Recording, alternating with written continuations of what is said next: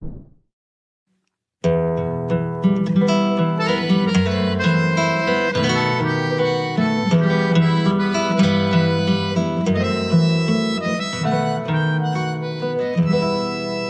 lugar que é bom pra mim é onde eu quiser estar. A estrela ainda brilha, ela é quem vai me guiar. Ser guerreira é minha sina, batalhando pra vencer. Tenho voz pra ser ouvida, tenho sonhos pra viver. Não vão mais conseguir me anular, me calar. Ninguém vai me impedir de cantar e lutar. Seja em casa, no campo, na rua ou na praça. Chega de mordaça, agora eu vou falar. Porque eu sou mulher pra fazer acontecer. Eu sou uma delas, são elas por elas, ocupando os espaços de poder. No dia 1 de outubro de 2023, acontece em todo o Brasil a eleição para a escolha dos conselheiros tutelares de 5.570 cidades brasileiras. Ao todo, serão eleitos cerca de 30.500 conselheiros e conselheiras que tomarão posse em 10 de janeiro de 2024 e farão a gestão até janeiro de 2028. Os eleitos terão a responsabilidade de realizar atendimentos e acompanhar casos de violação de direitos de crianças e adolescentes, encaminhar os casos para as autoridades que cuidam dessas situações, como a Promotoria de Justiça da Infância e da Juventude ou a Defensoria Pública, e ainda promover ações educativas e preventivas em todo o país.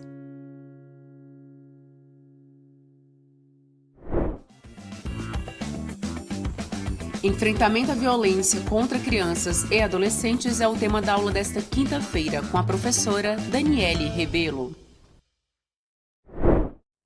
Olá, meu nome é Daniele Rebelo, eu sou de Jacareí, no estado de São Paulo, e estive conselheira tutelar por três mandatos aqui no meu município, de 2010 a 2020. E depois desse tempo no Conselho Tutelar, continuei me aprofundando nos direitos da criança e do adolescente. E recentemente desenvolvi uma pesquisa, uma dissertação de mestrado sobre o tema do enfrentamento à violência sexual contra crianças e adolescentes.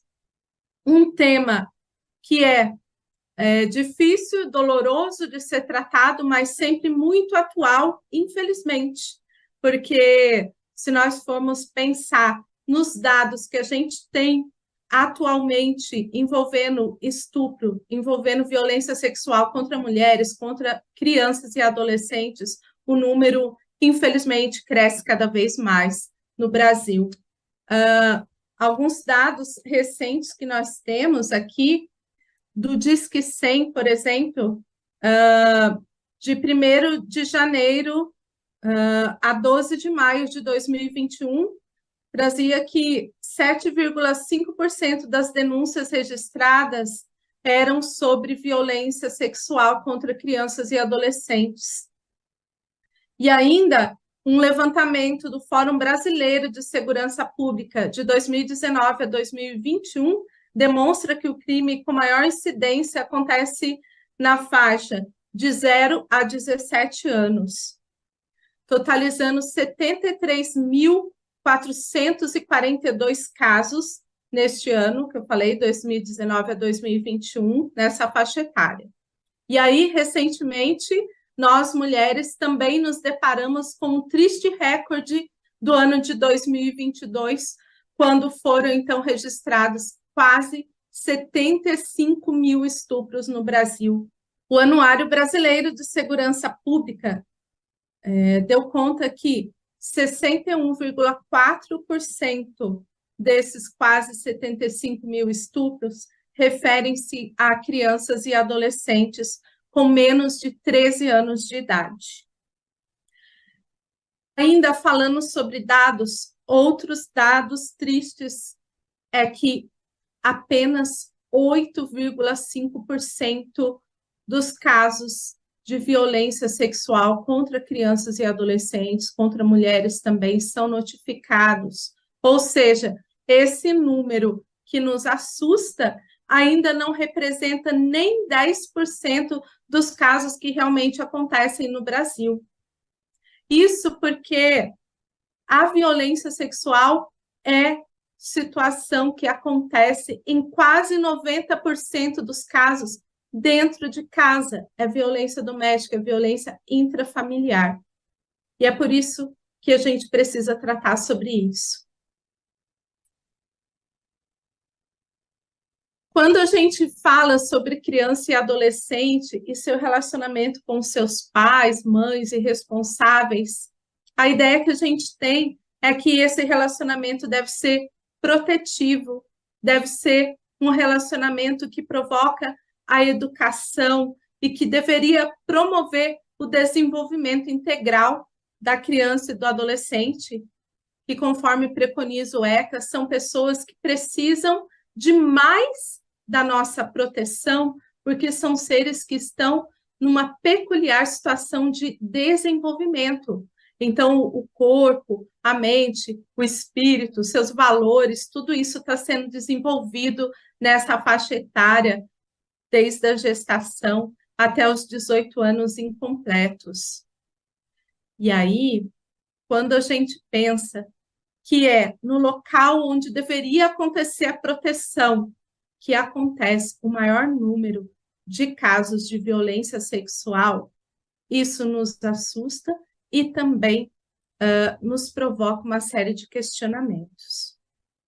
Vamos então nos aprofundar um pouco sobre o que, que é essa violência sexual é, envolvendo crianças e adolescentes. De acordo com o Plano Nacional de Enfrentamento à Violência Sexual contra Crianças e Adolescentes, esse é um documento brasileiro, é, a violência sexual está tipificada em dois aspectos: o abuso sexual e a exploração sexual.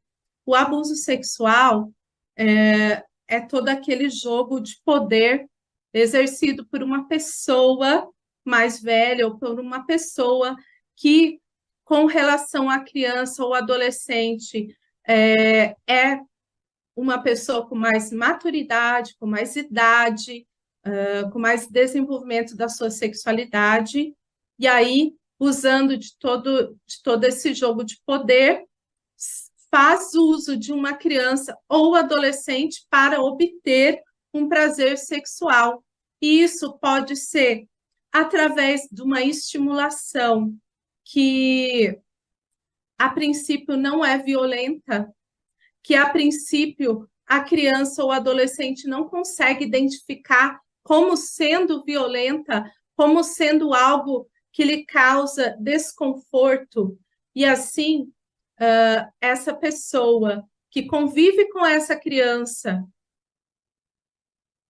e que começa com essas carícias e que vão avançando, avançando, avançando, até provocar um desconforto nessa criança ou no adolescente. Porém, ainda essa criança ou adolescente, é, estando em situação de desvantagem, começa a sentir o medo, começa a ter a percepção de que essas carícias não são agradáveis para ela, porém, se ela não tiver uma outra pessoa adulta em quem possa se apoiar, em quem poderia contar a situação e relatar, essa situação continua se perpetuando e às vezes acontece e dura por anos. Ainda quando a criança ou adolescente começa a reclamar com essa pessoa que está provocando o abuso e demonstrar que não está gostando ou até dizer que vai contar para alguém, o adulto ainda usando é, da sua maturidade e da desvantagem de argumentação da criança, passa a julgar a culpa, a fazer com que essa criança ou adolescente sinta culpa por aquela situação que aconteceu. Então, é, é muito. É, é uma coisa assim muito sensível, difícil de ser identificada e principalmente é, subnotificada. A exploração sexual também um crime muito presente e que acontece demais no Brasil é quando é, crianças e adolescentes são são influenciados ou são usados para o prazer sexual, mas nesse caso ainda para obtenção de dinheiro, para obtenção de recursos. Nós não podemos nunca dizer que uma criança está se prostituindo ou que um adolescente está se prostituindo, mas que está sendo explorado sexualmente, porque uma criança ou adolescente, por ser essa pessoa em desenvolvimento, ainda não tem o discernimento para definir que na vida dele ou dela ela deseja se tornar uma pessoa, um profissional do sexo, uma prostituta. Então, é, isso se caracteriza como exploração sexual. Uh, vamos tratar um pouco agora sobre uma importante lei brasileira, que é de 2009, e que trouxe avanços na situação de estupro de vulnerável. A Lei 12.015 de 2019 trata sobre o estupro de vulnerável. Isso, é, essa lei veio revolucionar hum, a possibilidade de maior punição dos crimes de violência sexual contra criança ou adolescente. Por quê? Uh, se a gente imaginar uma criança, talvez que ainda não saiba verbalizar tanto, ou uma criança que, por ser criança, não, não, não faz ideia ainda da sexualidade ou do que, do que consiste o relacionamento sexual entre pessoas, é, esse tipo de carícia, conforme eu falei anteriormente, fica muito difícil de identificar como crime antes dessa lei. Por quê?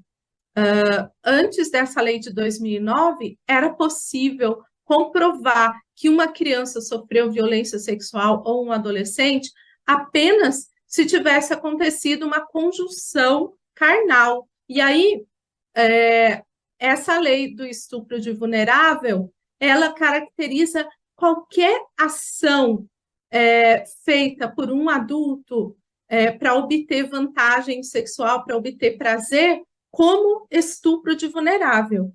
Uh, o artigo 2017 diz o seguinte: é, que ter conjunção carnal ou praticar outro ato libidinoso, ou seja, ato libidinoso, beijar uma criança, acariciar o corpo dela, é, qualquer outra atitude, independente se tiver acontecido conjunção carnal, vai ser caracterizado como estupro de vulnerável. E isso no caso de pessoas menores de 14 anos. Tá? Então, qualquer pessoa menor de 14 anos, tendo conjunção carnal ou não, ou não, se foi envolvida numa situação em que o seu direito sexual foi violado, é considerado estupro de vulnerável. E ainda, na Lei 12.015 de 2009, trata sobre o favorecimento da prostituição ou outra forma de exploração sexual de vulnerável. O artigo 18b diz o seguinte: submeter, induzir, atrair à prostituição ou outra forma de exploração sexual alguém menor de 18 anos ou com enfermidade ou, defici ou deficiência mental e que não tem discernimento para a prática do ato. Então, é, essa também é a caracterização aqui do estupro de vulnerável. E essa, então, como eu falei, é uma lei muito importante porque antigamente quase nenhuma situação de estupro de vulnerável conseguia ser comprovada, porque a gente sabe que a pessoa adulta é, sabe argumentar é, enquanto que a criança ou adolescente ainda é, sem compreender muito bem a situação que aconteceu com ela, é, às vezes por influência da família, às vezes por medo, diversas vezes é, muda, faz algumas trocas sobre é, a forma como aconteceu a situação e aí acaba se perdendo. Uh,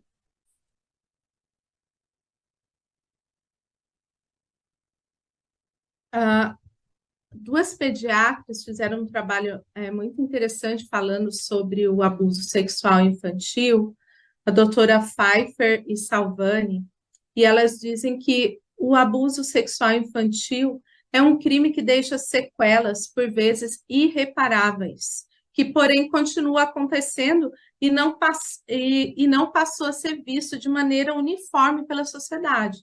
Ou seja, é, o abuso sexual infantil é, deixando ou não marcas físicas, sequelas ele sempre vai deixar nessa criança ou nesse adolescente, uh, porque todo todo o processo de proteção, de proteção à inocência, ao desenvolvimento da criança, conforme ele deve ser passo a passo, é quebrado, é violado no momento em que uma criança sofre, é, uma criança ou adolescente sofre um abuso sexual. E, e as sequelas, então, ficam. É, nós que somos mulheres, sabemos como que, para nós mulheres, é, é dolorido é, toda essa situação de violência sexual vivenciada aqui no Brasil, ao redor do mundo. Agora, a gente imaginar como que é isso para uma criança ou um adolescente em grau ainda maior e pior. Isso sem falar que que, que isso traz prejuízos é, para o seu desenvolvimento enquanto uma mulher plena, saudável. É, e eu estou falando de mulher porque 85% das situações é, de violência sexual na infância acontecem também com mulheres, com, com crianças, meninas é, do gênero feminino, mulheres. Então, é, é uma situação bastante para a gente pensar. O Estatuto da Criança e do Adolescente, é, ele estabelece, então, é, vários direitos, né? os direitos, então, que estão previstos aqui no artigo 4 do ECA, que diz que é dever da família, da comunidade, da sociedade em geral e do poder público assegurar com absoluta prioridade a efetivação dos direitos à vida, à saúde, alimentação, educação, ao esporte, lazer, profissionalização, cultura, dignidade, respeito, liberdade, convivência familiar e comunitária.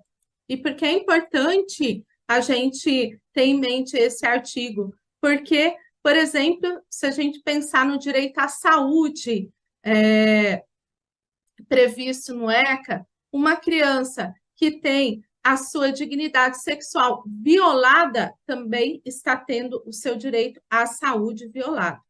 E, e é muito importante a gente pensar agora um pouquinho sobre a saúde, porque é nos é, nas UBSs, nas unidades de pronto atendimento, locais muito importantes que favorecem a identificação de casos suspeitos ou já concretizados de violência sexual contra criança e adolescente, ou até de outras violências, porque é na saúde é, que os profissionais, ao fazer o atendimento, vão identificar é, algumas questões que podem caracterizar a violência sexual.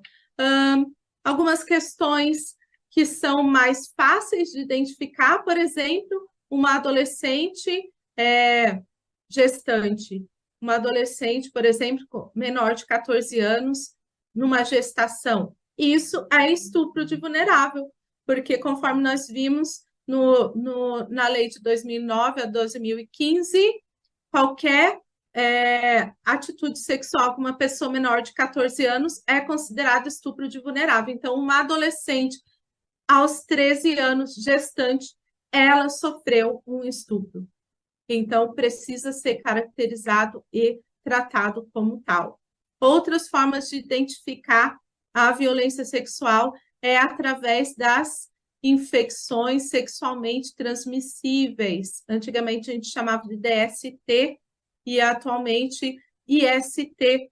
Uh, então, uma criança que chega numa unidade de saúde é, apresentando uma infecção sexualmente transmissível também é um indício é, que pode caracterizar um abuso sexual vivenciado por essa criança. Além disso, também é, nas UBSs, nos postos de saúde, mesmo não havendo situações físicas, também se identifica outras questões, por exemplo, emocionais e psicológicas que estão afetando determinada criança e que podem também dar indício desse tipo de violência, de outras violências também. E aí, como que o profissional de saúde deve agir nessa situação? Uh, o artigo 13 do ECA indica que todos os profissionais, não só os de saúde, mas as pessoas que trabalham nas diversas políticas públicas, os de saúde, de educação, de assistência social, eles têm como obrigação comunicar os órgãos de proteção quando identificarem um caso suspeito ou concretizado de violência contra a criança ou adolescente. Uh, essa comunicação deve ser feita ao conselho tutelar do, do município, para que então o conselho tutelar comece a fazer, a, a, aplicar as medidas de proteção previstas, que daqui a pouco a gente vai falar mais sobre isso. Os casos de suspeita ou confirmação de castigo físico, tratamento cruel ou degradante e de maus tratos contra crianças ou adolescentes serão obrigatoriamente comunicados ao Conselho Tutelar da respectiva localidade, sem prejuízo de outras providências legais. E para que o profissional de saúde faça essa comunicação de maneira correta, é indicado, o Ministério da Saúde indica o uso da ficha SINAM, que é uma ficha, que é, que é um formulário que a gente consegue encontrar é, no site do Ministério da Saúde, que todas as UBSs e locais que atendem crianças, adolescentes, mulheres, idosos, devem ter é, junto com os demais formulários, porque é através deste que se faz a comunicação. Fazer a comunicação de maneira correta é muito importante, pois, é, primeiro, vai desencadear as medidas de proteção para essa criança ou adolescente. Segundo, vai gerar dados. E terceiro, com esses dados, é possível, então, que o município possa pensar políticas públicas a partir dos dados gerados de violência no município.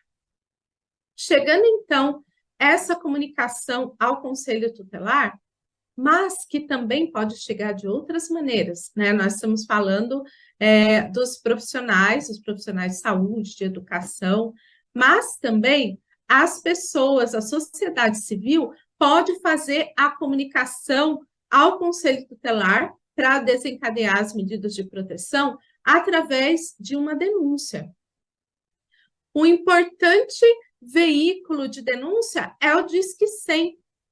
O Disque 100 é, favorece que as pessoas de qualquer local do Brasil façam as suas denúncias de suspeita é, de violência sexual contra criança e adolescente é, a partir desse canal, dessa ligação que é gratuita, que atualmente também é possível fazer através do site, através, através de um aplicativo, para favorecer essas denúncias.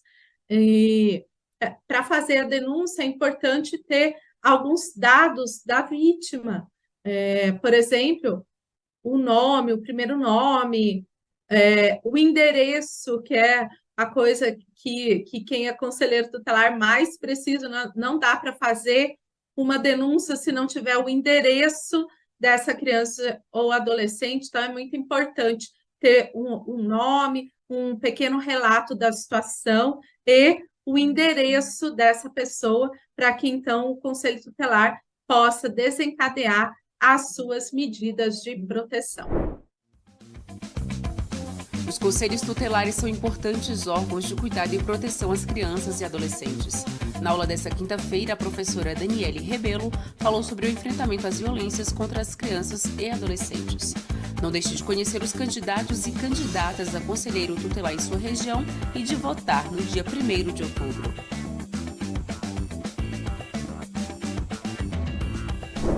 Compartilhe as aulas do TV Elas por Elas Formação com as suas companheiras. É de segunda a sexta-feira, sempre às 4 horas da tarde, aqui na TVPT. Reveja esta e outras aulas na playlist TV Elas por Elas Formação, no canal da TV PT no YouTube ou em formato de podcast no Spotify.